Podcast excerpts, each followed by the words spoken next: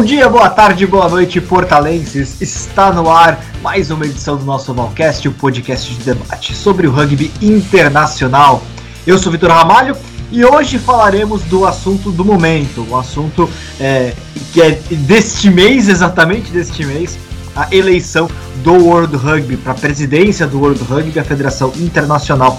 A eleição vai acontecer no dia 26 de abril, a gente só vai ter os resultados em maio, mas é um assunto do momento porque tivemos agora há pouco o lançamento oficial da última candidatura, da segunda candidatura, a candidatura de oposição, que é a do Agustin Pichot, que vai concorrer, o argentino Agustin Pichot, que vai concorrer contra o inglês Bill Beaumont, por acaso, atualmente o Bill Beaumont é o, o presidente do World Rugby, o Pichot é o vice-presidente, então é o vice concorrendo contra o atual, atual presidente, mas são projetos distintos. O Bill Beaumont conseguiu o apoio do presidente da Federação Francesa, Bernard Laporte, como seu novo vice, e o Pichot não anunciou quem seria seu vice. Esse é um quadro que tem muito debate a ser feito em cima, porque a gente sabe que não é simplesmente uma mudança de poder, é uma mudança, inclusive, de projetos para o rugby. E para debater esse assunto, estão comigo aqui hoje no Ovalcast, como ele não tem comentarista de Araque, Francisco Isaac o Vitor Ramalho e todos os nossos comentadores estão aqui. Vamos lá perceber o que é que o, o Agostinho Pichot quer vender, se é banha da cobra ou se realmente é uma nova era para o, rei, para o rugby. Eu que não sou muito pessoa de, de, de revoltas e revoluções, porque eu acho que quando as pessoas hoje em dia dizem com esta pandemia que tudo vai mudar, são pessoas que não têm noção da realidade e dizem que tudo vai mudar porque é, é um fetiche dizer que tudo vai mudar quando há uma situação muito complicada. É como aos filmes, é, há, uma, há, um twist no filme e tudo vai mudar. Talvez não, talvez o filme acabe da, mesma, da mesma forma. Vamos ver se o Pichot promete um filme mais agradável de se ver o que tem sido nos últimos dois anos. E ele é o homem mais cético do rugby brasileiro, Diego Monteiro. Tudo bem, Vitor? Tudo bem aos ouvintes? É, e acho que é um, vou um pouco isso na linha do Francisco Isaac também. Eu, como jornalista, acho que todo mundo sabe que é, ninguém, eu acho que ninguém vai, ninguém, ninguém vai comprar um jornal para ouvir que as coisas vão continuar na mesma, ou ligar na TV para ouvir que nada vai mudar. Então vamos ver se realmente o, o que o Pichot quer. E ele não enrola. Djalma Ferola, eu mudei um pouquinho a frase aqui, mas seja bem-vindo de volta, afinal de contas. Faz um tempinho que você não participa, hein, Djalma? É, eu não enrolo, mas você conseguiu, meu amigo. É, Bom dia, Brasil. Boa tarde, Portugal. Olá, queridos conviders. Eu aproveitei esse tempo para ver aquela decisão de 2007 entre França e Argentina, que foi a última vez que o Pichot derrotou o Laporte. Então, já sabe de que lado que eu estou.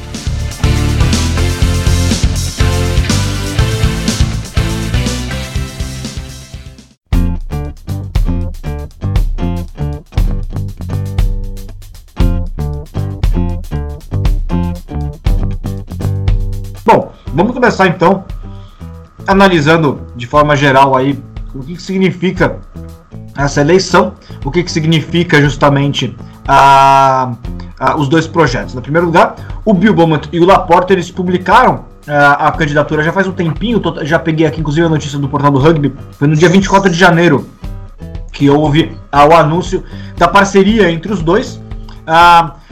Entre os pontos deles, basicamente, foram pontos muito mais genéricos do que o do Pichot. Né? Até faz sentido por ser uma candidatura de situação, mas que oferece algumas mudanças também. Não é que eles não oferecem nenhuma mudança, mas é um pouquinho vago aquilo que eles colocaram. O que eles colocaram basicamente é, é mais investimentos nas nações emergentes, não disseram como. Inclusive, a, a reunião que teve mês passado, se eu não me engano, né? Entre Tier 2, foi uma proposta do Bill Moment de juntar as pessoas e discutirem o que vão fazer, juntar os, os Tier 2 e discutir o que vão fazer, porque supostamente vai ter mais investimentos, mas não existe muito uma clareza com relação a isso. Ah, também diz mais investimentos no feminino, mas também não diz muito bem como isso. Né? E uma mudança administrativa no World Rugby que também não diz muito como isso vai acontecer. Né? Porque são três pontos que vêm sendo pedidos por, por, por, por muita gente de fora é, da, da gestão atual. Então eles colocaram isso, mas não disseram muito bem como. Reforçaram que querem mais diálogo com os atletas, enfim. Esse foi um, foi, foi, foi, um anúncio que, na verdade, é um anúncio de continuidade do, do projeto com mais diálogo e mais investimentos. Ponto. Né? Já o Pichot publicou é, o manifesto dele agora, não vou entrar em detalhes, ele, ele, é um pouco maior do que aquilo que publicaram o, o Bill Bowman e o, e o Laporte, mas basicamente o Pichot também tem alguns pontos que são bastante vagos. É, ele, ele, ele menciona a Covid, né, algo que o Bowman não poderia ter feito naquele momento, porque não existia Covid, quer dizer, já existia na China, né, em janeiro, mas ainda não era uma questão tão latente, do, tão, tão latente não, era uma questão latente, né, não era uma questão de, de, de, de realidade naquele momento. Né. É, ele fala, cita que vai precisar ser feita uma narrativa convincente, o que para mim também não, não, diz muita coisa, é, para o rugby masculino e feminino, para o 15 e para o 7, ou seja, ele assinala que precisa ser pensado é, um modelo novo, pro, um modelo, pelo menos um modelo não novo, mas pelo menos é, reformado para as competições de seleções. E aí ele coloca nesse ponto que, que é, pretende trazer um torneio anual com 12 e 14 seleções. Por trás dessa fala dele tá o fato de que ele quer de volta o projeto da Liga Mundial, talvez não aquele que ele ofereceu, mas algum projeto para o lugar. E o feminino já tinha falado antes que enxergava o modelo a ser copiado pro feminino, né? Então, no fundo ele tem uma proposta também de Liga Mundial pro 15 feminino, né? Ah, e aí o ponto mais importante talvez de mudança que ele, que ele assinala claramente com relação aos outros é que ele quer uma mudança, uma estrutura de governabilidade democrática, ou seja, é, por mais que o Bowman fale que ele quer uma mudança na, na, administração, ele não fala como, o Pichot deixa entender que ele quer que seja mais, com mais participação de outros países de fora do Tier 1, a gente vai explicar mais ainda sobre isso. Né? Ah, ele fala do crescimento do rugby juvenil, algo que não foi citado na outra candidatura, não explica como, mas ele fala desse crescimento, ele fala um crescimento especificamente nos países emergentes, o que é algo interessante de se colocar. Né? Ah, e ele fala mais sobre. Isso também o Beaumont fala sobre a questão do de ter políticas que tornem o rugby mais seguro e mais interessante para o telespectador. Ele fala de testar novas tecnologias como Hawkeye fala também, e acho isso daqui é uma, um ponto realmente distinto, ele fala de que o rugby deve, deve é, se focar no, na criação, por exemplo, de um jogo, de um videogame decente que entre no mundo dos jogos eletrônicos. O que é interessante e, e, e, faz todo sentido ser falado numa candidatura assim, né? Algo que a FIFA, por exemplo, e as ligas americanas não deixam de lado de jeito nenhum e, e o rugby tem deixado de lado, né?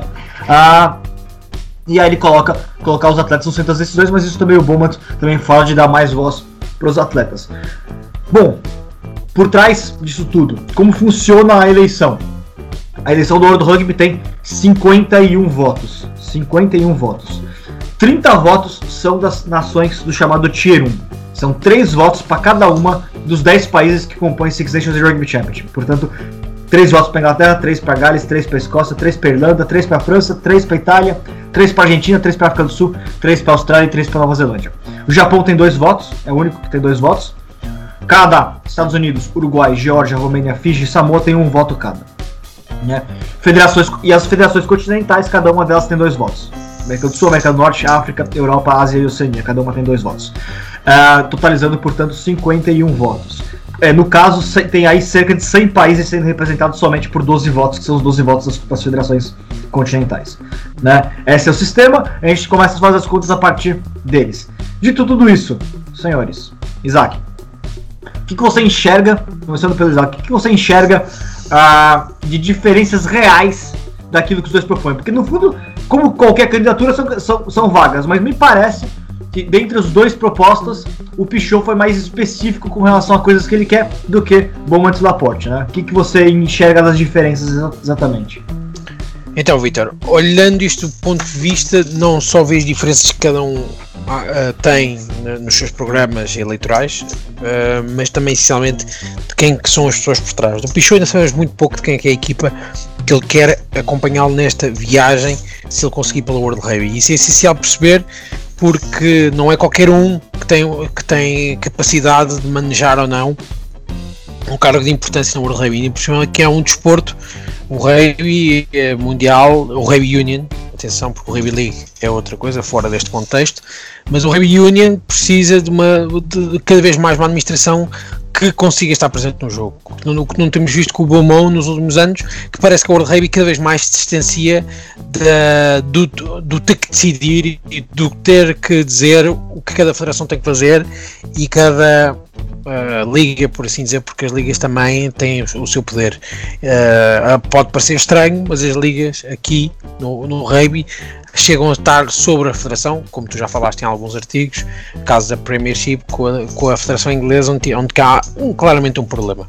Por isso, acima de tudo, eu, eu acho que os dois prometem praticamente o mesmo. A, vantagem do Pichot é uma, é que ele é novidade. É novidade. Ele, quando diz que vai dar mais palavras às seleções de Tier 2, e sendo uma pessoa que veio de uma seleção que nunca foi Tier 2, atenção, porque há muita gente que diz que gosta de dizer que a Argentina foi Tier 2, mas nunca foi. Desde a era, antes da era profissional já era considerado Tier 1. É, era uma das seleções que as pessoas mais gostavam de visitar e tinham mais, mais enfoque. Mas é, é uma novidade. Pichou é novidade, tem 40 e poucos anos, se não estou em erro. Um, já tentou avançar com a Liga Mundial, por isso é uma ideia dele que fracassou, não por ele, mas porque houve uma série de federações que não souberam uh, aceitar o, o, o, sistema de subida e descida, e depois e houve jogadores também que não aceitavam porque achavam que o calendário ia sofrer um, um peso extra que eles não queriam, mas era uma série de questões. Agora, o Pichot realmente, quando tentou dar um bocadinho mais de equilíbrio ao mundo do rugby, tentou fazer uma liga mundial, enquanto o Beaumont tudo mantém-se iguais. Eu dou, por exemplo, o exemplo dos campeonatos do mundo sub-20, que só há masculinos, não existe feminino, por, estranho, por mais estranho que pareça, talvez uma maneira de ter mais, mais raparigas e mulheres a jogar os jogos. O jogo é promover campeonatos internacionais de, uh, de formação feminino, porque senão as coisas não andam para a frente.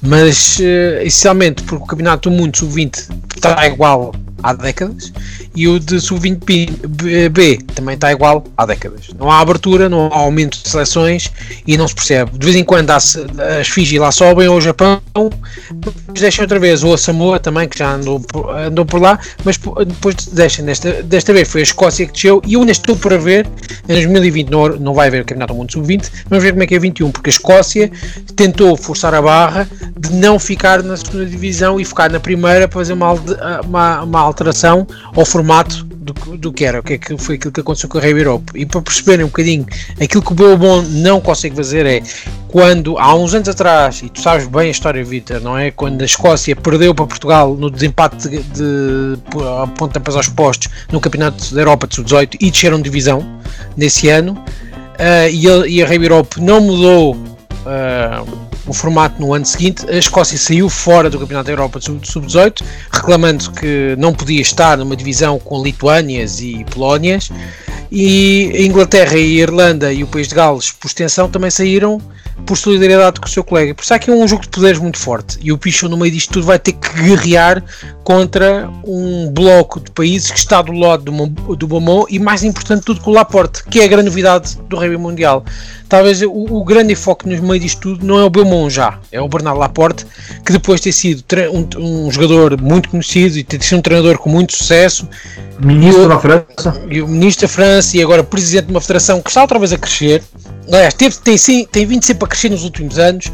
E efetivamente agora a seleção francesa parece que o, que o dinheiro que gastaram na sua formação efetivamente está a dar resultados. Foi campeão de, do, do, mundo sub-20 durante o uh, bicampeão, aliás, peço desculpa, durante o seu, os, os seus anos como presidente agora em dois, entre 2006 e agora e claro que os erros e, e, e, ele é agora a nova grande imagem do rugby e é muito o espanto o Laporte não será o presidente seguinte ao Beaumont. Porque o Beaumont está a preparar aquilo que se diz, a cama e o lugar para que o Bernardo Laporte venha a assumir a World Rugby num futuro daqui a 4 anos.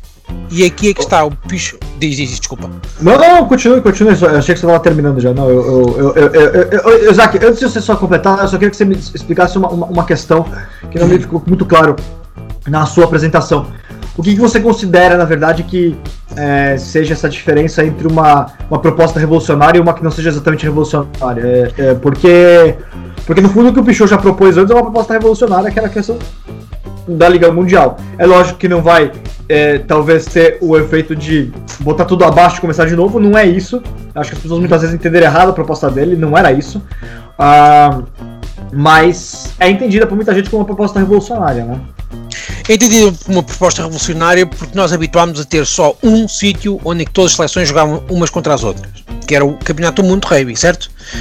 O que o, Pichot propôs é que houvesse uma Liga Mundial, não que todos jogassem todos contra todos, mas que pelo menos houvesse esse, essa possibilidade de contacto. Não só isso, que também países como os Estados da América, as Fiji eh, e outras que estão em grande crescimento pudessem fazer parte deste séquito e aquilo e é revolucionário no sentido que finalmente estão a fazer uma competição diferente e que pode ser muito bem vendida uh, às televisões. Para além, porque o rugby, apesar daquilo que se diz, é bem vendido às Fox Sports, às Super Sports e por aí à frente. Agora, uma Liga Mundial que aconteça, e se não estou erro na proposta do Pichot, inici, do Pichot inicial era de um em um ano, certo, Vitor?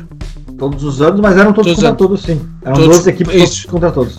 Com rebaixamento com rebaixamento, mas ele, ele tinha naquele, naquele modelo dele uhum. uma liga de 12, é, mesmo porque foi afastado da questão das semifinais na época, uhum. nas negociações, das meias finais, então era de o mínimo 11 de jogos para todas as seleções e máximo uhum. de 12 ou 13, dependendo do Pronto. modelo. Ah, o que ele tá falando agora de novo é de 12 a 14, uma competição de 12 a 14. É, o que ninguém nunca me explicou em relação a essa liga, como ela não vai matar a Copa do Mundo, como não é, é acabar deixa, com a Copa Deixa-me tentar te explicar. É, por eu exemplo, acho que ninguém tá preocupado, muito preocupado com isso, na verdade. Mas ah, continua, eu, honestamente, gente, eu conheço gente que está muito preocupada com isso porque talvez não perceba as duas realidades. A Copa do Mundo é uma coisa e a liga que ele queria fazer é outra. E a outra, como assim? Olhem para o, o, o exemplo do, do, do, que se passa na Europa no futebol. Nós temos o Campeonato da Europa, em que Portugal é campeão até 2021, por isso somos os campeões com mais tempo de, de existência. Uh, mas, acima de tudo, há uma coisa chamada nova que é a Liga das Nações, em que Portugal também é campeão. A Liga das Nações veio substituir os amigáveis que havia entre agosto a outubro, que eram amigáveis que havia, muitos, que havia muitas federações que se queixavam. e os clubes, principalmente, porque os clubes entregavam os jogadores à seleção e iam jogar amigáveis internacionais, que nada mais serviam para preparar para, para, para, os jogos de apuramento para os campeonatos da, da Europa ou do mundo e retiraram isso para o lado, esse, esse, esses amigáveis, e substituíram pela Liga das Nações, que, que tem um caráter competitivo, mas também dá oportunidade ao campeão de ficar praticamente apurado para o Campeonato da Europa. Por isso, foi uma, foi, foi uma jogada revolucionária, mas que não é assim tão revolucionária, simplesmente meteram é, outra dose de, de, de, competição e de interesse, e, e o, o, o nível de pessoas a assistir estes jogos duplicou daquilo que seriam os amigáveis antes. Mesmo os jogos mais de baixa qualidade, e aqui, teve, e, e aqui está a questão, seleções mais pequenas como um, o Montenegro, que é uma seleção nova em termos de, de, de ser independente, ou o próprio Luxemburgo, que durante anos foi uma miséria na Europa e hoje em dia começa a crescer, estranhamente. Jogou os Jogos Olímpicos já. Jogou os Olímpicos já, exato, como o Vitor diz. Ou a própria Escócia, são países que ganharam a relativa atenção porque, são, porque, tem, porque jogam contra seleções de, como seja a Espanha, a França, Portugal e por aí fora. Mas Isaac, mesmo assim, espera, desculpa, mas mesmo assim é um campeonato, é um campeonato restrito à Europa, não é um campeonato intercontinental. Pronto, mas, Sim, tá bem, mas a conta, deixa, a, só, a deixa, deixa só me dizer uma coisa, Vitor, mas o, o, Diego, tudo bem, agora pensa assim, houve muita gente na altura que disse que esta Liga de, das Nações da Europa ia substituir o Campeonato da Europa, mas não o substituiu. Estás a perceber? Porque acaba por dar duas competições na Europa, mas sabendo que o Campeonato da Europa é o mais importante. E porquê que é o mais importante? Porque vão mais, vão mais seleções, um. Dois, a importância histórica, que é uma coisa que nunca pode ser esquecida, porque uh, é a mesma coisa que, que, que que fizeram uma competição nova paralela ao Super Rugby, mas o Super Rugby é que interessa para as equipas do Hemisfério Sul, para serem campeões. Tu podes ser campeão da nova competição, mas aquela mais antiga que vai importar. A não ser que a mais antiga termine e ponha-se ali um ponto final. A partir daí. Desculpa, Vitor.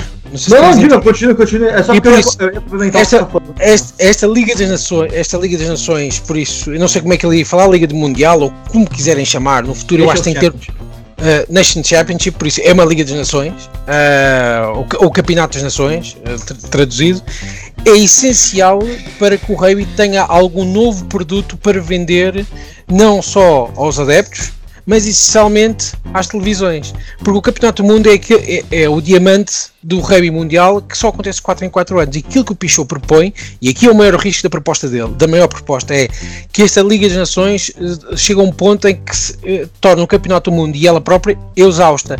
Mas olha, olhemos para uma coisa: o rugby não se exausta. Nós temos a Bloody Slow Club, Cup, que normalmente é dos All Blacks nos últimos 10 anos e é talvez dos jogos mais vistos sempre, seja Bloody Slow, seja Spring, os jogos com Springboard, desculpa, do, do Rugby Championship há 10 anos que eles dominam e não deixam de ser os jogos mais vistos do mundo, porque essencialmente há, que, há maneiras de vender bons produtos de maneira repetitiva. E é isto o que o Rabbit tem que fazer. É, o, que o, que o cálculo do Pichot, na verdade, com a Liga é o seguinte: atualmente, 90% do orçamento do World Rugby, e é, e é nesse nível, 90% do orçamento do World Rugby, ele, ele vem da Copa do Mundo. A Copa do Mundo acontece apenas de 4 em 4 anos é de alguma maneira, inclusive, uma situação um tanto quanto instável, porque é um torneio só, que se der errado, pode comprometer quatro anos, inclusive financeiramente, a entidade, sendo que o World Rugby, ele, a maior parte do rugby mundial depende do repasse do World Rugby, então a gente está falando é, tirando a Copa do Mundo, que é autossuficiente, me parece que o, que o circuito mundial de servas masculino ele se paga, mas ele não dá lucro, mas ele se paga. Os outros, as outras. E mesmo assim, eu acho que ele ainda precisa de, de, de algum investimento externo a ele mesmo. Mas enfim. É, o resto do rugby, o, o, uh, os torneios femininos, uh, os torneios juvenis e, e, os jogos de todas as seleções mundiais, todas as seleções uh, que não são do Tier 1, então todos os jogos dos Tier 2 Todos os jogos de Tier 3, por exemplo, o Brasil, por exemplo, o America's Rugby Championship, dependem do subsídio do World Rugby. Todos eles dependem. Então é uma situação tanto quanto instável é, é, financeiramente. E, o, e, a, e, a, ideia dele é: se a Copa do Mundo oferece 90% do, do, rendimento, é porque existe. É, é, é porque é algo que, que importa para as pessoas os jogos entre as grandes seleções e, portanto, vai ser é, é mercantilizável. Então, por que não fazer uma competição que seja é, anual. O fato dele não, de, dele não querer fazer uma Copa do Mundo, por exemplo, bianual, como faz o Handball, por exemplo, que isso, na minha opinião, acaba matando o próprio Campeonato Mundial de Handball, uhum. É, ele resolveu criar uma, uma, se inspirar na UEFA, exatamente como, como o, o Isaac colocou, criar uma segunda divisão, uma, uma segunda competição anual, mas que seja considerada inferior à Copa do Mundo. E, pro, e, no caso, já tinha dado a entender isso, de que certamente ela serviria como qualificatório, como forma de dividir os grupos e coisas do gênero para a Copa do Mundo. É óbvio que, que certamente a Copa do Mundo teria um pouco menos de, de, de prestígio porque já existe uma competição anual. Mas a conta dele é o quanto que o dinheiro a mais, que a, e sobretudo constante, porque ele é, chega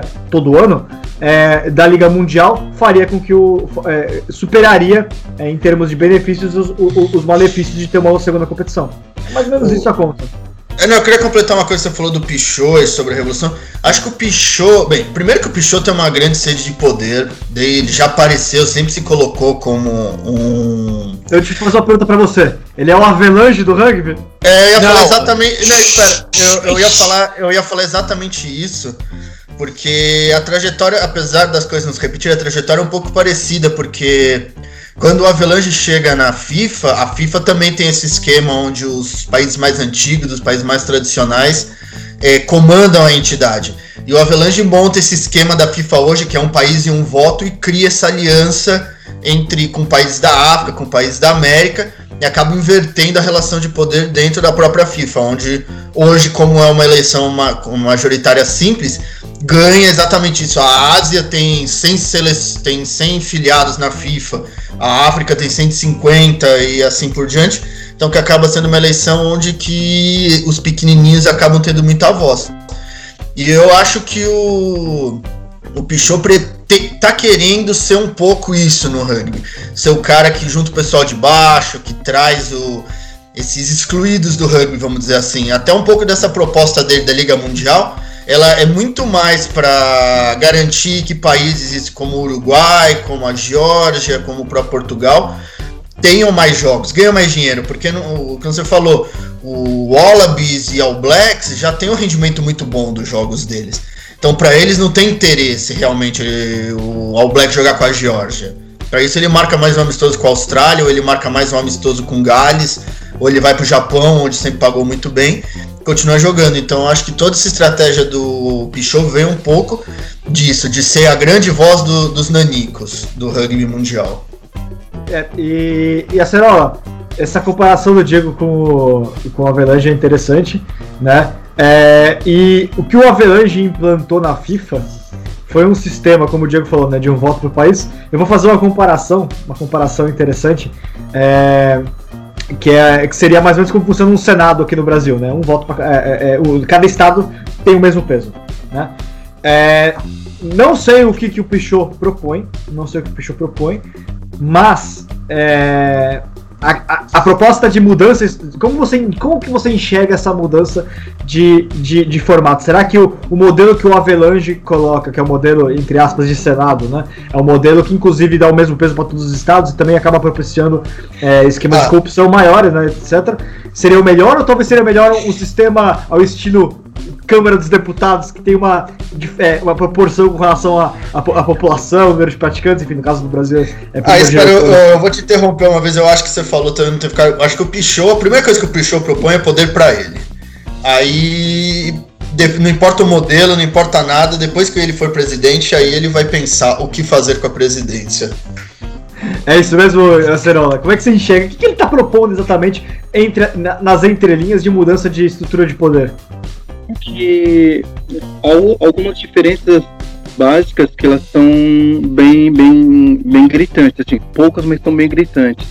É, o Avelange, né, quando ele, quando ele chega ao poder, era numa, numa época em que a federação estava em expansão. O que nós sentimos hoje em dia, ainda mais potencializado com o lance do, do Covid, é que o rugby está num momento crucial onde ele percebe que não consegue mais ser autossustentável. Então, é, o Pichot vem é, trazer uma, uma, uma, proposta de tentar reerguer uma federação, um esporte que pode ser muito maior, porque as receitas é, estão cada vez menores, os gastos, os gastos estão cada vez maiores e a diferença entre países do Tier 1 do Tier 2 estão diminuindo, mas ainda assim elas se mantêm. Você consegue ver times mais, é, seleções do Tier 2 é, crescendo, mas ainda há um abismo entre elas.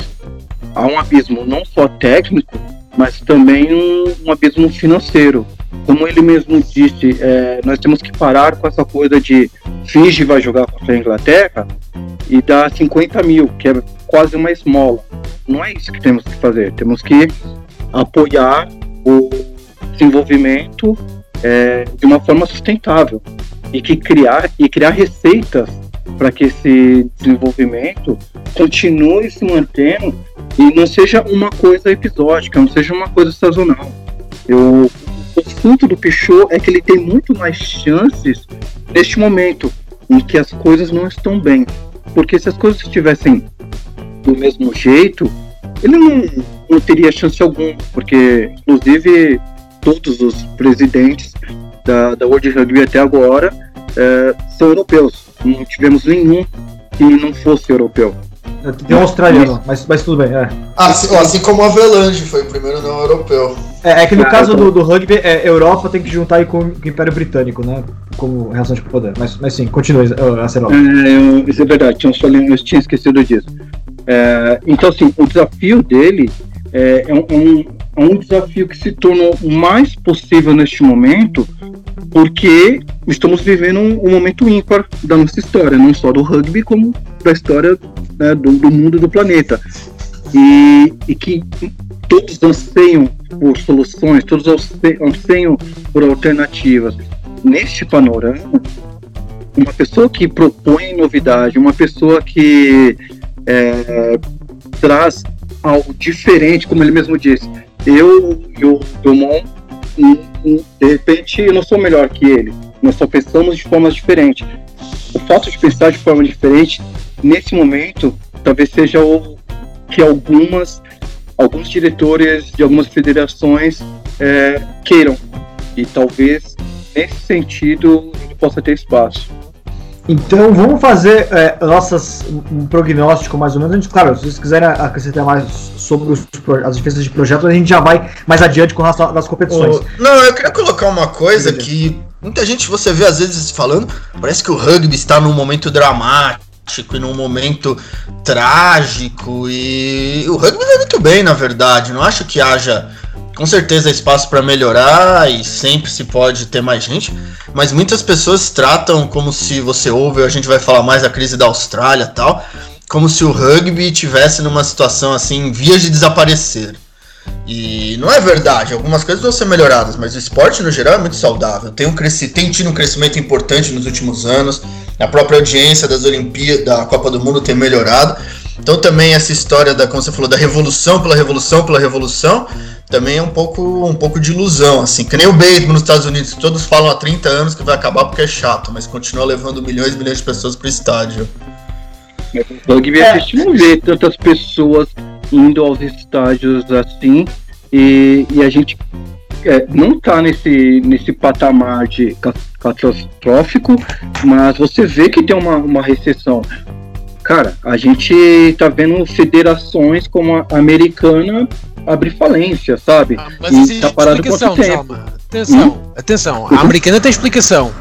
Não, tudo bem, mas o que o Java tá falando é que existem vários é, países. É, é, de toda hora tem, tem notícias de situações financeiras mais ou menos. A Premier Chip já, já tá, tá, tá, se vendendo pra CVC pra salvar as finanças dos clubes, que a maior parte dos clubes são deficitários e por aí vai, né? Mas, ô Vitor, comerciante tá sempre chorando. Os clubes brasileiros nunca. Os clubes brasileiros de futebol nunca deram um ano de lucro. Em todas Não, tudo bem. E mas a. Mas, a, mas na, tudo, eu entendo isso, mas, mas é, o que talvez o, o, o, esteja sendo colocado nesse momento não é exatamente uma crise do esporte, porque o esporte está em crescimento.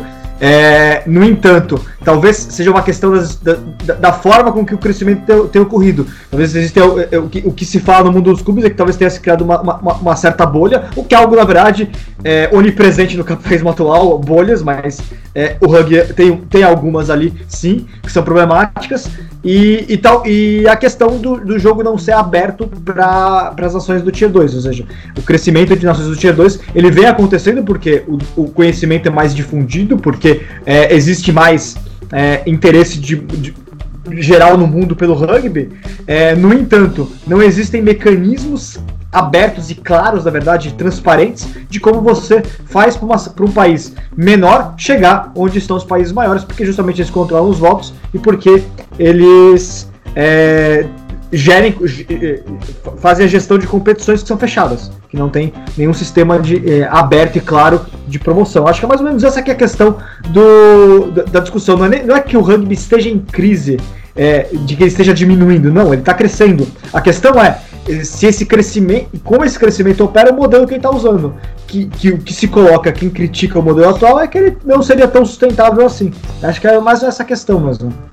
É, eu vejo, por exemplo, é, uma, uma notícia de que as, as contratações no, para o, o top 14 francês é, agora vão ficar um pouco suspensas.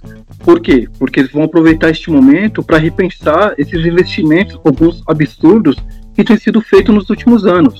Quando eu falo que o Peugeot está vindo no momento certo, por mais que estejamos, estamos vivendo um momento catastrófico, um momento ruim, né, mundialmente, ele está vivendo, ele está chegando um momento onde as pessoas estão repensando é, as estruturas do rugby, estão pensando que o, o esporte é autossustentável, estão repensando os gastos que estavam cada vez maiores, é, que jogadores estavam deixando de lado o sonho de é, jogar na equipe, na seleção do seu país, por dinheiro.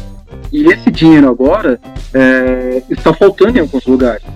Então, estamos num momento em que algumas coisas estão sendo repensadas, principalmente economicamente. O, o Pichot fala muito nesse sentido de ah, nós temos que pensar nos jogadores amadores que são a maior parte das pessoas que consomem o nosso esporte. Não são os profissionais. Mas isso e é, é jogada do videogame, né? Não, eu, eu, eu, só tinha colocado que tem a questão do. que, que ele está tentando olhar para mais para lados que não tinham sido olhados, né? Por mais que, a, que o Pichot e a Argentina não seja. De, a Argentina em si, não o Pichot. A Argentina em si não seja o melhor exemplo com relação ao rugby feminino, mas pelo contrário, talvez seja o pior exemplo do mundo em termos de rugby feminino. É, pelo menos os países do Tier 1 certamente é. é ele já ele, ele assinalou para isso é, talvez até mesmo antes do próprio Bowman, né? Com relação a, a, a dar mais a, a, a, criar competições que sejam maiores pro rugby feminino. Então ele tem olhado para isso. Ele fala de categoria de base, que é algo que o Bowman não fala. Ele fala de rugby amador. Ele, ele, fala, ele, ele fala do videogame, que é algo essencial, porque ele tá pensando que hoje é, existem tantas e tantas e tantas possibilidades de, de, de divertimento que uh, o jovem hoje tem cada vez mais se afastado de. Isso é, isso é uma tendência mundial é, que, ele, que ele consome menos do que consumia antes, do que a geração anterior consumia, em termos de esportes convencionais. E o videogame é uma forma de você trazer o, o gosto para aquele esporte. Porque o videogame ele não é excludente com relação ao esporte convencional. Tem muita gente que tem muita gente que enxerga de forma completamente errada a questão do videogame. As pessoas acham que o videogame concorre com o esporte convencional. Eu não diria que ele concorre. Ele pode concorrer em alguns momentos pelo simples fato de que ele está concorrendo pelo tempo das pessoas. Então, o, o, tanto o videogame quanto o cinema, quanto o. quanto é, o esporte convencional, eles concorrem pelo tempo das pessoas, pelo tempo livre delas. Assim como concorre um restaurante, por exemplo, com o tempo livre das pessoas. É, um bar, enfim. São entretenimentos dos mais variados. É, no entanto, muitos deles convergem, eles, po eles podem é, é, ter, momen ter, momentos de intersecção. E o, e o videogame não concorre 100% com o esporte, ele pode se misturar com o esporte convencional. Essa é a questão. Do mesmo jeito que o cinema pode se misturar, do mesmo jeito que o, que o entretenimento num bar pode se misturar. Né? Mas... E eu acho que ele, ele, entende isso como uma forma de trazer o público jovem que está se afastando um pouco do, do, esporte convencional. Talvez porque ele não tenha. Talvez porque hoje a criança não precise mais do esporte para fazer amigos, por exemplo. Ela pode fazer online. Então é, ela acaba tendo um tipo de interação diferente com o esporte do que se tinha antes. Mas, o Vitor, é, mas isso não é. Tomar cuidado, espera, Isaac, também tem que tomar cuidado porque o, bicho é oposição. Quando você é oposição, você promete tudo. Então, é isso. Vamos criar um novo super campeonato juvenil, vamos criar o melhor videogame do mundo, vamos fazer isso. Então, a oposição sempre promete tudo. Então tem que tomar cuidado, ver o que está no mundo do possível, o que está no mundo do, dos interesses. Então não é assim tão simples também. Sim, prometer ele promete tudo, isso é fato, isso é bem, isso é bem colocado porque a gente está olhando para um, um cenário de. É, ele está prometendo porque ele precisa se opor, né? Para poder ganhar, já que ele é oposição, então ele tem que prometer coisas, lógico. É, é, né? É, só aqui uma coisa, a questão do, do, do videogame ou videojogo para, para os portugueses não é tão linear assim. É, para quem percebe um bocado da indústria de videojogos, e é o meu caso que eu percebo porque eu acompanho e já fiz, e já, e já fiz parte dela, é que só fazes videojogos de desporto quando tens ou fazes bons videojogos de desporto, porque hoje em dia um videojogo não é assim já tão difícil, mas um bom, bom videojogo só é feito quando há uma grande massa crítica a pedi-lo e a consumi-lo. O Rei, infelizmente, não tem assim uma massa crítica tanto que consuma um jogo que dê lucro suficiente, para, por exemplo, para uma EA Sports fazer um jogo bem feito. É por isso que, por exemplo, os jogos de Rei dos últimos anos têm sido feitos por empresas independentes ou pequenas empresas que aproveitam-se da, da, da, modalidade para fazer. Fizeram agora o Rabbit Challenge, o Rabbit 2020 que são maus jogos de, Rabbit. Eh, em comparação com o Rabbit 2008, eu não sei se vocês, algum de vocês jogou é, o Rabbit 2008. Quem? O Vitor jogaste? O Vitor, Vitor jogaste videojogo? Bem, estou de boca aberta. Faz uns 10 anos, mas não jogo quase nada, mas eu já jogo. Eu, meu, meu passado, ele, ele tem muito disso. Pronto. O, o Rabbit 2008 continua a ser de longe o melhor jogo de Rabbit mais feito. Uh, aliás, talvez o melhor a par do, do, do, do Lomu, que foi o primeiro jogo de, Rei à série que se fez.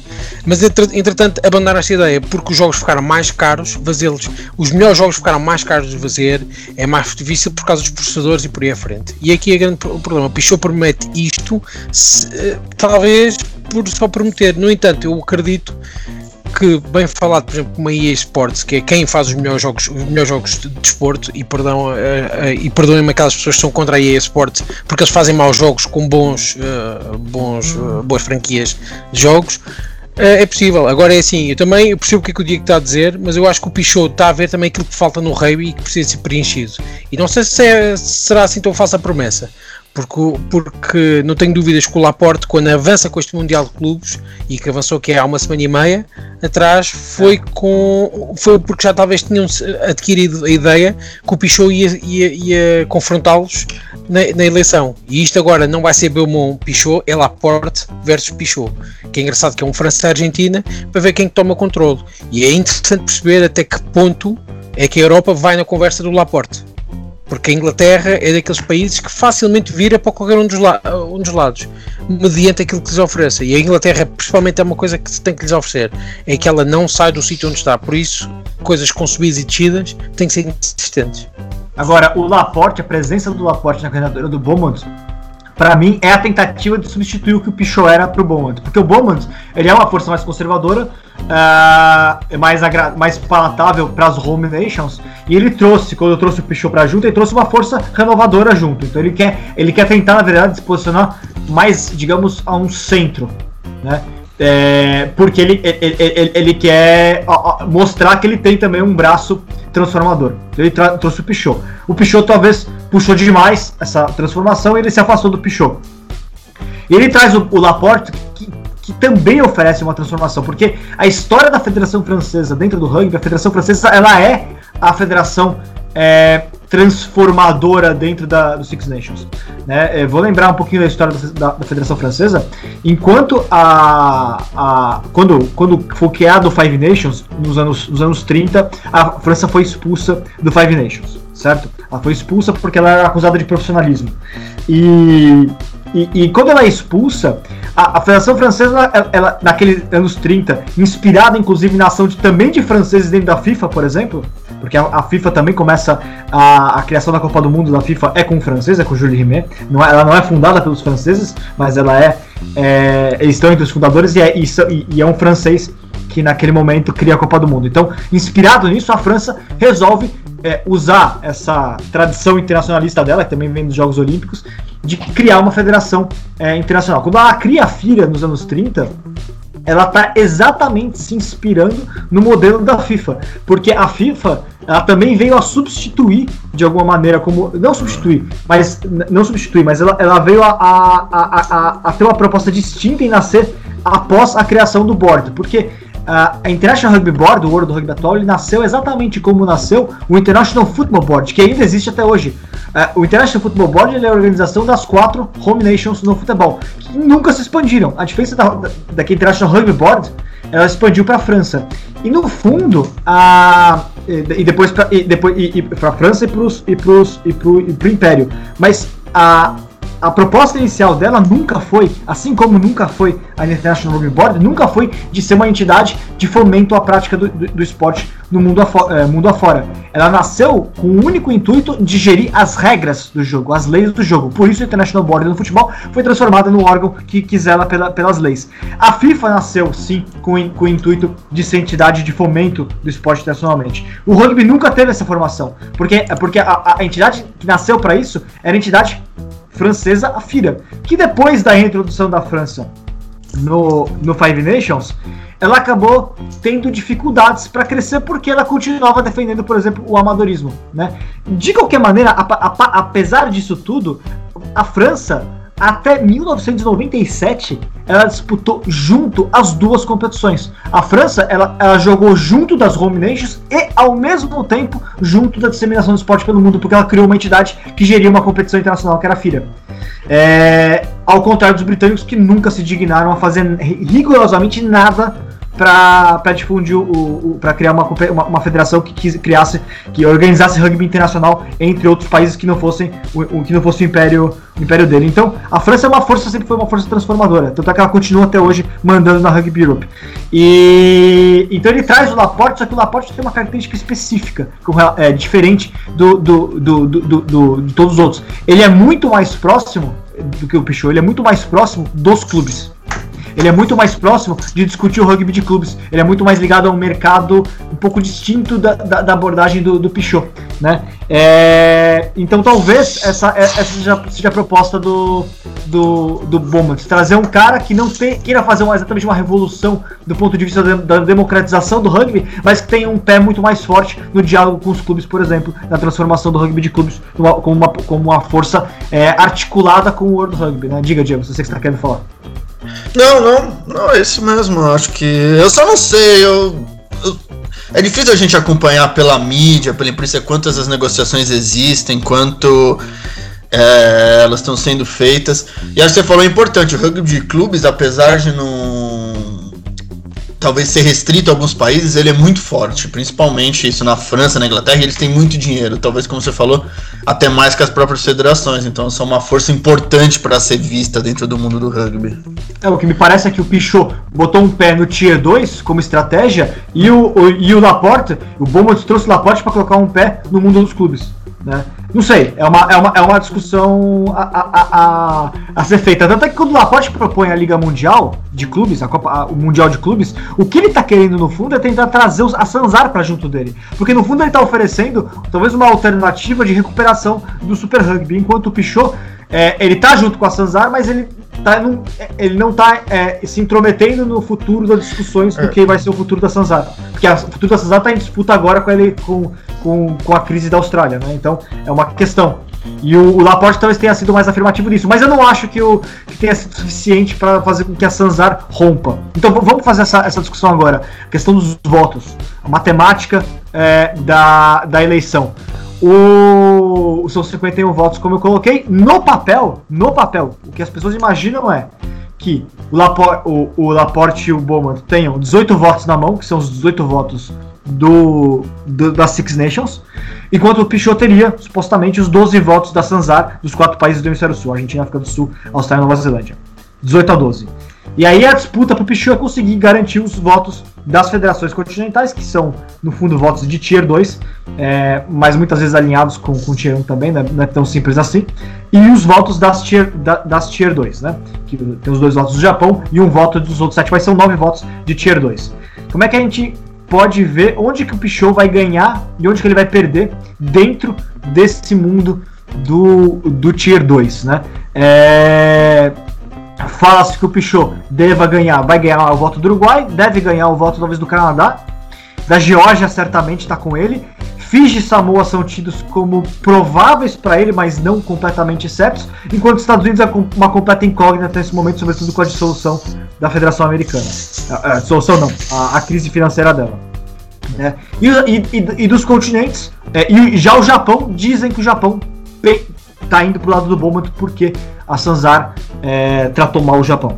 E, uh, e enquanto os continentes dizem que a América do Sul, certamente a América do Sul, os dois votos da América do Sul são do Pichot, a Oceania Rugby provavelmente também seria do, do, do Pichot, assim como a Asia Rugby, que agora é mandada por um árabe é, que, que, já apertou a mão do Pichot e dizem que ele está junto com ele porque ele se interessa pela Liga Mundial. Uh, a questão mesmo é a Federação da América do Norte, que provavelmente vai acabar pendendo pro Pichot, porque aí tem influência do México, do Caribe, que gostam do Pichot, por conta do America's Rugby Championship, do Challenge e tudo mais.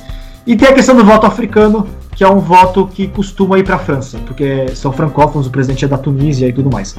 Mas como será que os dois podem fazer para ganhar os votos dentro desse, dentro desse, desse campo de batalha? E a minha pergunta é, além disso, Isaac, algum dos uhum. países dos Six Nations pode trair o Beaumont e ir pro Pichot, e algum dos países dessas áreas pode trair o Pichot e ir pro, pro Beaumont?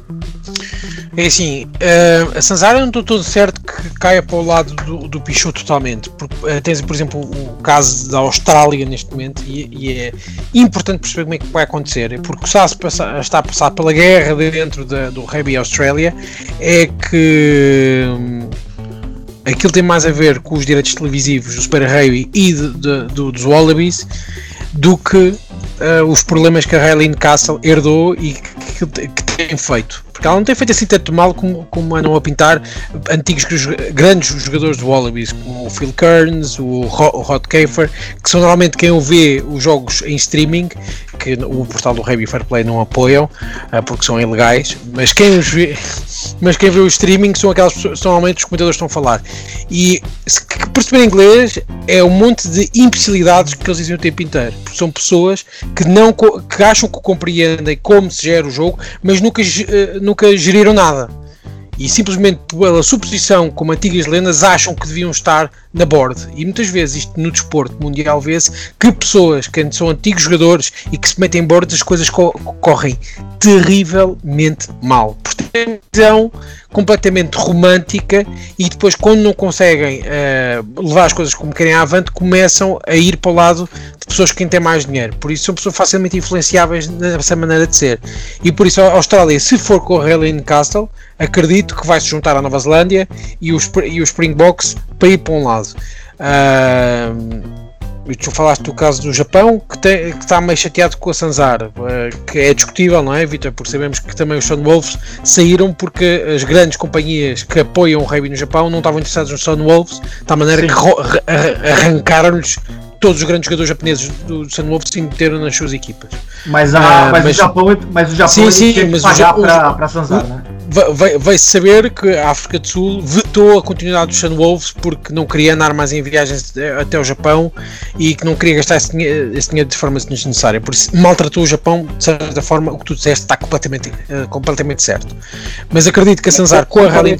Rápido, é, é que o, o presidente da um, dos dirigentes japoneses, o Koshima Tokumasu, ele é um aliado do, do Pichot, inclusive é, já fizeram algumas coisas juntas e ele é, fez um tweet apoiando tal campanha e ele também já foi presidente da Asia Rugby.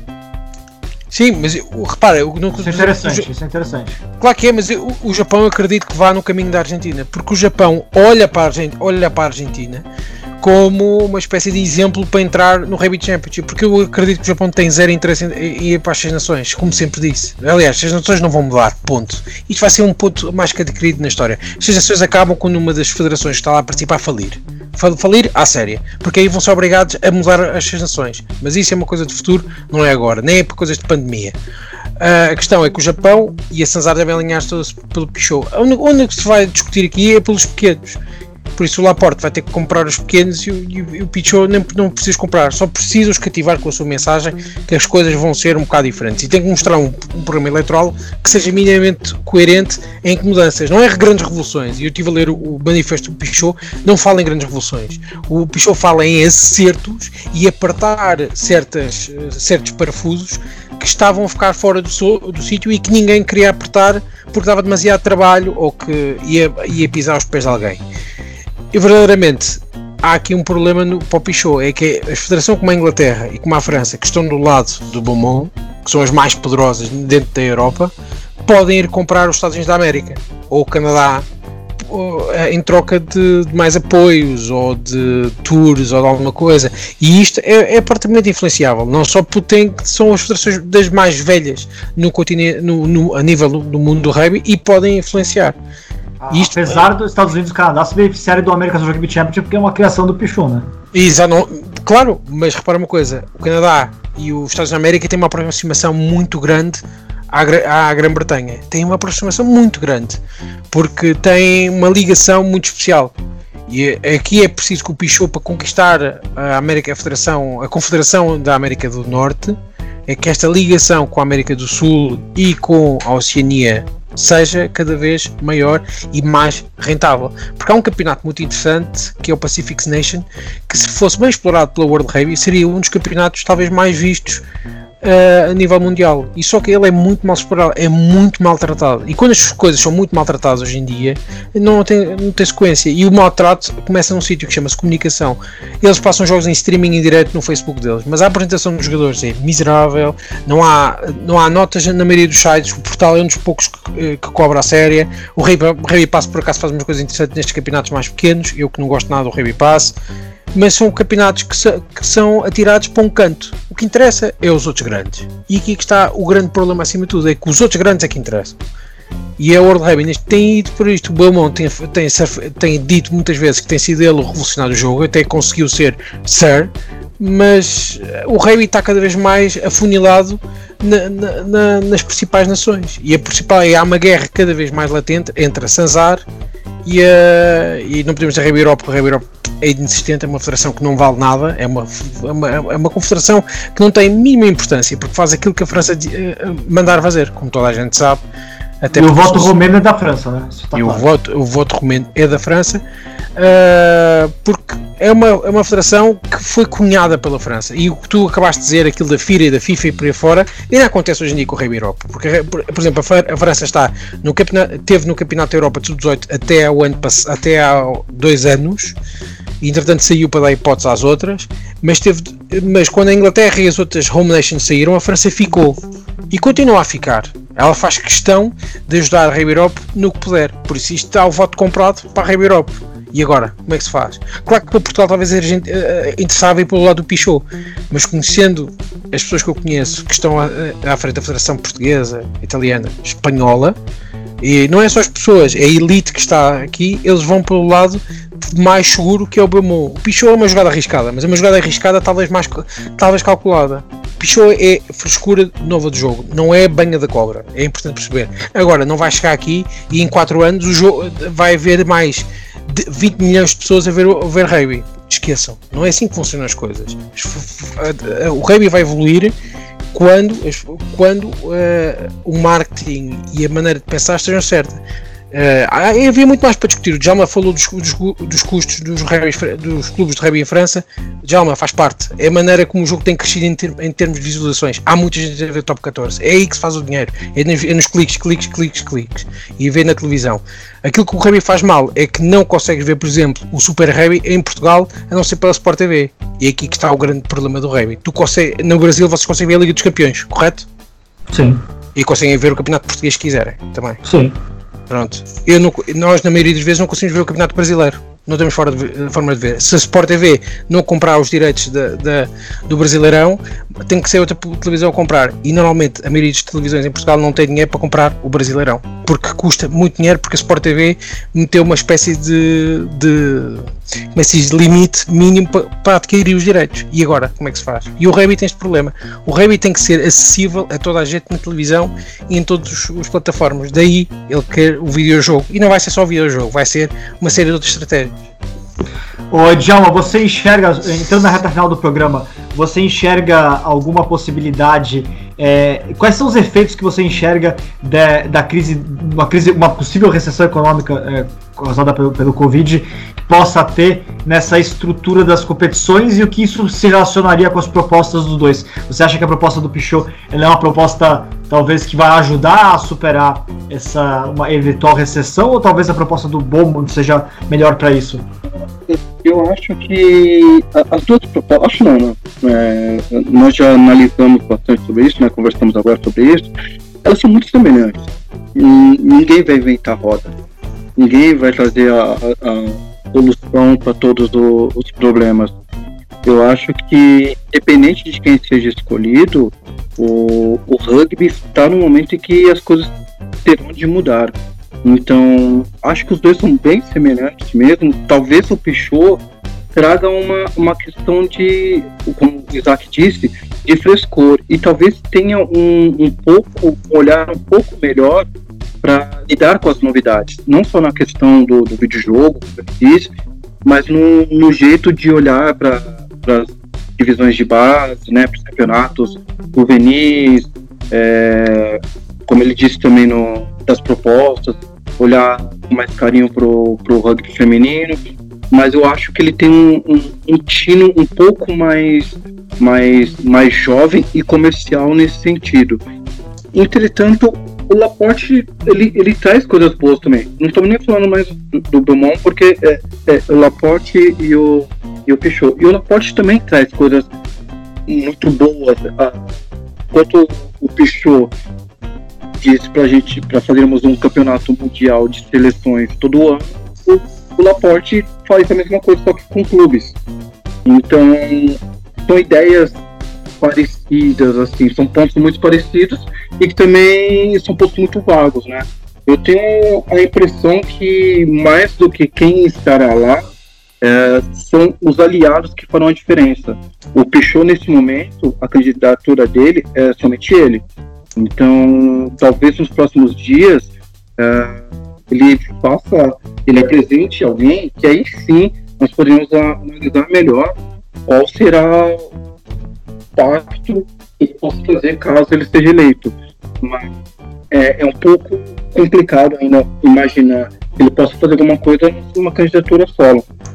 Mas no, no, geral, eu acho que as duas candidaturas são bem parecidas e, e são e estamos num momento de mudança.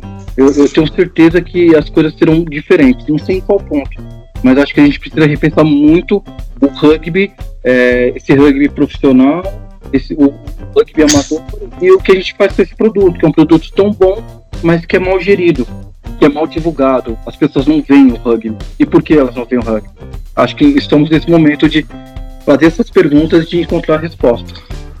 Uma última questão antes das considerações finais, Diego. Você, você vê, é, olhando a, essa, essa discussão toda com relação à eleição, tá, a eleição não, né? A, a, a crise econômica, uma solução para a Austrália, né? Agora estão colocando, tá, tá, tendo esse, esse redemoinho por lá.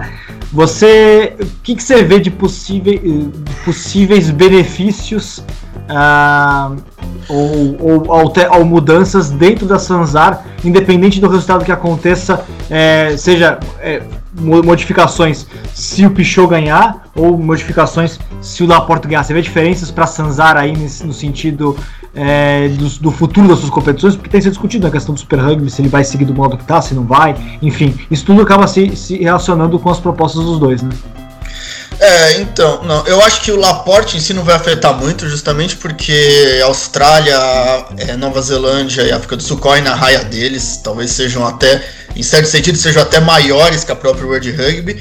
Mas eu acho que vocês falam tanto de mudança e de revoluções, eu acho que o único ponto realmente que precisa ser trabalhado no rugby mundial é de fato o, o Super Rugby, o formato da Sanzar, que eles ainda não conseguiram encontrar esse é, um modelo estável. Uma coisa que eu acho bem, primeiro, a Nova Zelândia, África do Sul e Austrália vão ser sempre ser produtores de jogador para a Europa. Não há como fugir disso. A África do Sul é um país pobre, a Nova Zelândia é um país muito pequeno, a Austrália é um país pequeno e o rugby ainda, o rugby union ainda é um esporte minoritário.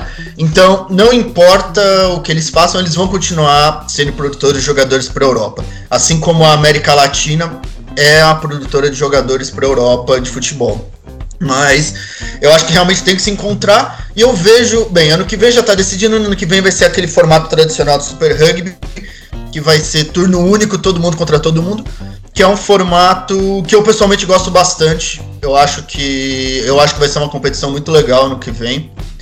E depois disso, vamos ver, há sempre aquela história de que ah, a África do Sul vai jogar na Europa. Eu não acho que isso vai acontecer. Os europeus não gostam de viajar de avião. Os europeus não compreendem essas grandes distâncias. Então, eu acho que é pouco provável que se criar um tipo de grande campeonato onde se jogue os clubes, onde os clubes europeus tenham que jogar aí 20, 30% dos jogos é, fazendo uma viagem de 10, 11 horas. E é sempre aquela discussão da da Austrália e Nova Zelândia romperem e olharem para a Oceania, criarem um campeonato que envolva Austrália, Nova Zelândia, Fiji. Então, e eu não sei, eu não sei realmente, acho que a, na Austrália é, é, tem sempre esse que dramático, que é uma coisa acho engraçada isso, porque o rugby australiano, isso tá sempre para acabar, assim como o rugby escocês. Então você lê o Rugby Pass o Rugby, o rugby Rampage, o Rugby Dump, parece que o rugby australiano está sempre para acabar, mesmo que ele tenha sido vice-campeão do mundo em 2015, é, parece que não existe rugby. Mas eu não sei, eu acho que acho que no fundo a Austrália, Nova Zelândia e África do Sul estão sempre brigando, mas eles são quase irmãos. Acho que apesar de tudo, no final eles vão sempre continuar juntos.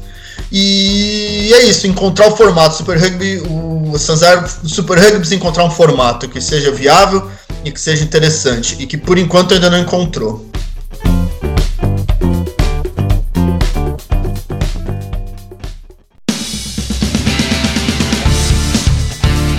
Senhores, considerações finais. Falamos bastante sobre essa eleição. É, certamente falaremos mais depois ainda com seus desfechos. Isaac, uh, palavras finais, por favor. Palavras finais. Uh, acima de tudo, e eu percebo que agora no momento em que a maior, maior parte do mundo está parado em conta da, da situação atual, Uh, não as pessoas tenham atenção a falar em revoluções e que tem que, há uma grande, uh, tem que haver uma grande revolução para isto dar a volta à recessão. A recessão que virá aqui e que é, pelo menos da parte da Europa que eu tenho lido dos economistas, é que vai ser uma, uma recessão profunda em termos do impacto de 6, 7 meses. Depois a retoma vai ser louca. E a questão é que a Europa, e por isso esta parte da revolução é simplesmente usada como uma máscara para uh, nas eleições as pessoas saltarem para a frente do poder. Que é aquilo que pode estar a acontecer, por exemplo, na Austrália, é simplesmente vão usar tudo e mais alguma coisa contra a Raylene Castle para, para assumirem. As pessoas têm que perceber, até a história do falar vão usar. E aqui as pessoas têm que perceber por causa da revolução dos valores. Aquilo que o Remy tem que fazer rapidamente é rever onde é está a sua massa crítica e se dá para desenvolver melhor aquelas pequenas cavidades onde estão vazias e se dá para as preencher rapidamente. Ou pelo menos, quando digo rapidamente, nos próximos 8 anos. Não é em 4, é em 8. O projeto tem que ser sustentável.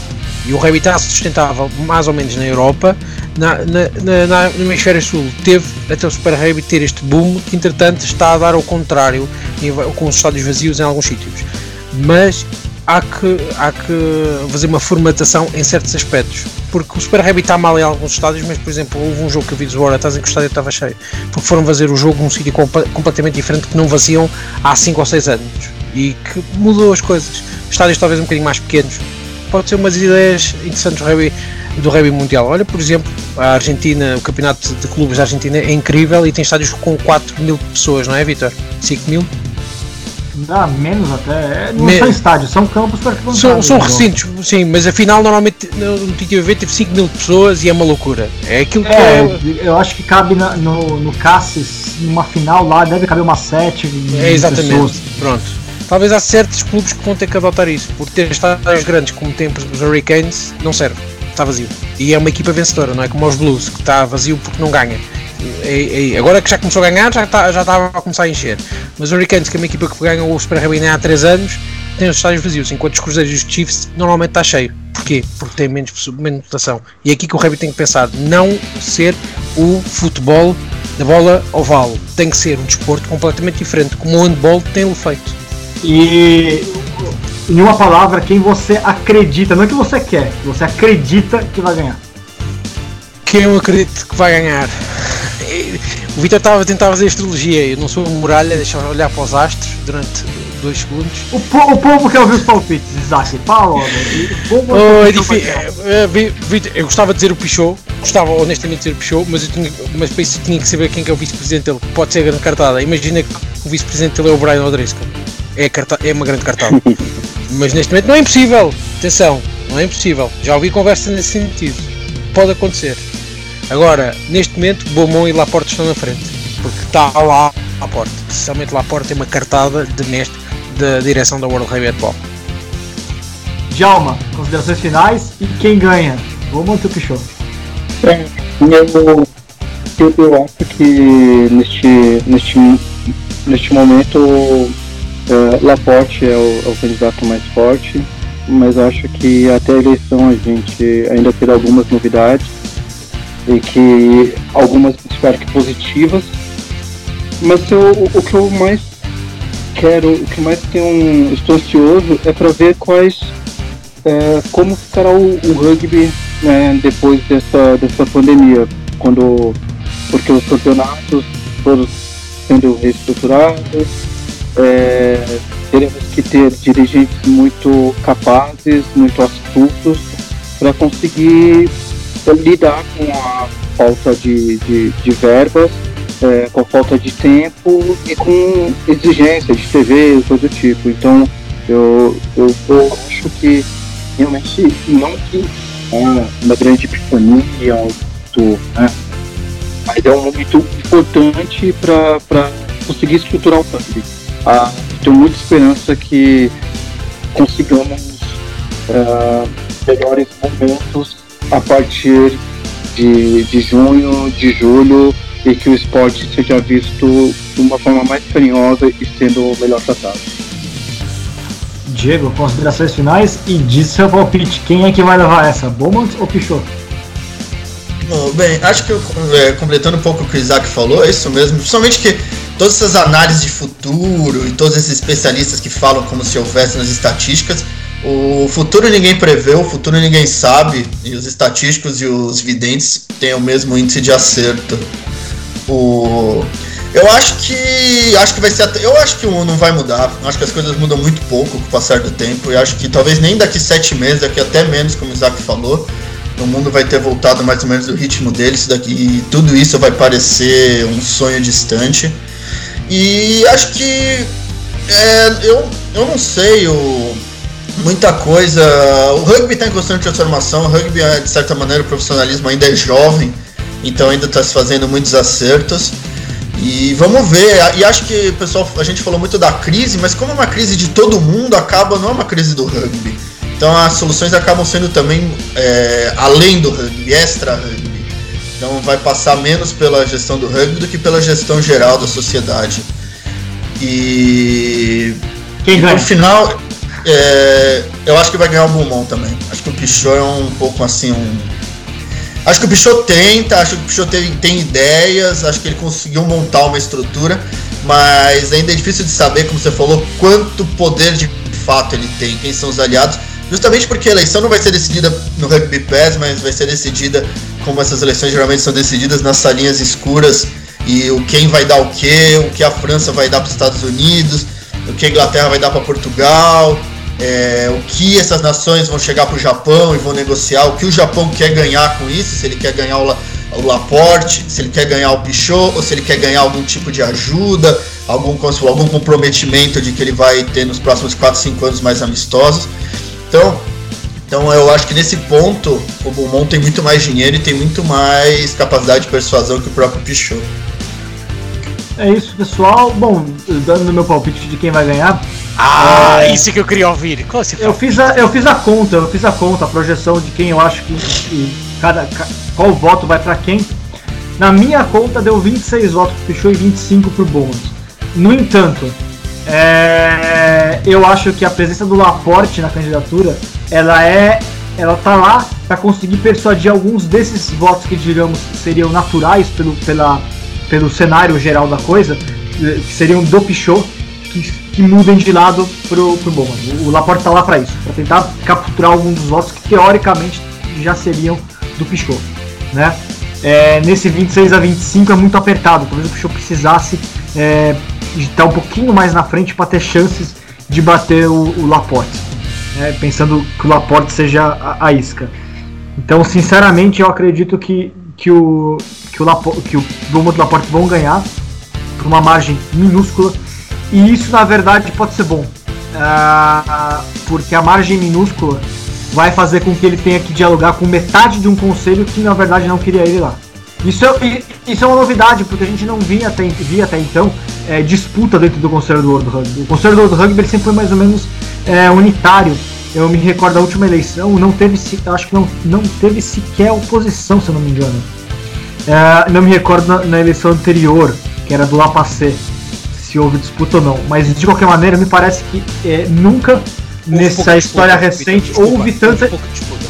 Exato, nunca houve uma divisão do Conselho do World Rugby. Me parece que o Pichot criou isso. Então, mesmo que o, que, o- que o Beaumont vença, e é por isso que o Beaumont precisa muito do Laporte, ele vai necessitar dialogar com o lado Pichot, com o partido Pichot. Porque vai, ser um- porque vai ter metade do conselho, quase metade do conselho, é, insatisfeito com, com o Beaumont. Então, a presença do Laporte pode ser positiva nesse sentido. Ele pode ser a ponte que encontre soluções que agradem a- as pessoas que, que votaram pelo, pelo Pichot. Eu acho que essa é a grande questão da eleição é, do Orlando. Ainda nem quem vai ganhar exatamente, mas é, sim o fato de haver uma pressão maior do que nunca da parte dos tier 2, do- dos tier 2 da parte das federações continentais e sobretudo da parte da Sanzar. A Sanzar abriu o olho, ela sabe que ela na disputa com a Europa, ela tem inferioridade econômica, ela não quer se transformar na América do Sul do futebol, né? A América do Sul do futebol tem uma situação muito pior do que a da a Sanzar do, do futebol. A América do Sul, eu digo, é, os clubes e tudo mais, porque as federações da América do Sul estão nadando em dinheiro, a a Federação Brasileira de Futebol está nadando em dinheiro, a Argentina também tem seu poder. Então não, não- é essa questão em si. Mas elas perderam, as pessoas que querem ganhar dinheiro dentro do, do, do Brasil, dentro da Argentina, acabaram perdendo um pouco de poder nesse, ao longo desse tempo com relação à Europa. Não que, não que é, o futebol brasileiro esteja mais pobre do que era antes, pelo contrário, mas na comparação, os grandes os nomes, a, a possibilidade de ganhar dinheiro maior para a Europa, porque você tem o melhor produto lá. Né? É, a Sanzar sabe disso, ela não quer perder o espaço e virar um campeonato periférico. Então é, ela abriu o olho e começou a, a- a- a se aproximar mais dos Tier 2, das federações continentais, enfim, criou-se esse movimento do Pichot, que eu acho que mesmo que o, que o Beaumont ganhe, ele vai ter que dialogar de uma forma mais positiva com tudo isso. Além, é claro, do rugby feminino, que ganhou um terço dos assentos, tem um terço dos votos são femininos, o que também eu espero que, que faça mudar a situação. Eu temo, eu temo demais pelo rugby feminino com relação a uma recessão, porque eu acho que vão cortar dinheiro. Quando começarem a cortar gastos, vão cortar do rugby feminino, e o rugby feminino já não tem quase nada. Então o rugby feminino precisa, precisa é, de muita voz nesse momento para conseguir segurar o investimento para ele. É, e também eles vão ter que dialogar com, com tudo isso. Então, é, a presença do Laporte nesse sentido acaba sendo um meio termo. E eu acho que ele vai conseguir persuadir alguns dos votos que eu coloquei na minha projeção de 26 a 25 a favor do Pichot. Acredito que dois ou três votos desses o, o Laporte vai ser capaz de pescar é, pro, pro Boca. Então é esse o cenário Já, geral. já agora, Senhor- Vitor, rapidamente, já agora, quem? Quem que tu acha que vai persuadir? Eu, eu acho que eu- minha projeção ganha o na minha projeção de votos ganha o Pichot, mas eu voto, eu acredito que vai ganhar o Bournemouth porque eu acredito o Laporte vai roubar. Não, não, não, Vitor, ô Vitor, ô Vitor, tem que escolher Não, um. Quem, quem vai ganhar? Não, eu já disse, Bom, eu já disse. O que eu quero saber é, que, é quem que ele vai persuadir, que poderiam estar para o Pichot, mas que não vai conseguir persuadir no fim. eu, eu não sei quem são para o- esses. Por isso a minha projeção Ok. dá o Pichot ganhando. Só que eu acredito que ele, que ele vai conseguir convencer alguém que eu não sei Ok. quem, mas ele vai conseguir convencer. Eu acho que sim. Nos bastidores vai acontecer. É isso. Então acho que vai ganhar o Bournemouth, mas vai ganhar apertado. A gente vai ter essa negociação ao longo do- dos próximos anos, que vai ser bastante interessante com relação ao futuro do rugby. Senhores, semana que vem tem mais. Vamos ver, vamos ficar de olho nas notícias. Fiquem de olho no portal do rugby e no Fair Play, que sempre vão mostrar o que está acontecendo nesses bastidores do rugby. Se tivermos mais, se tivermos mais notícias sobre o futuro do rugby na próxima semana, falaremos de atualidades. Se não tivermos grandes novidades, teremos certamente algum tema mais atemporal e interessante para discutirmos, como fizemos nas últimas semanas. Valeu, até a próxima.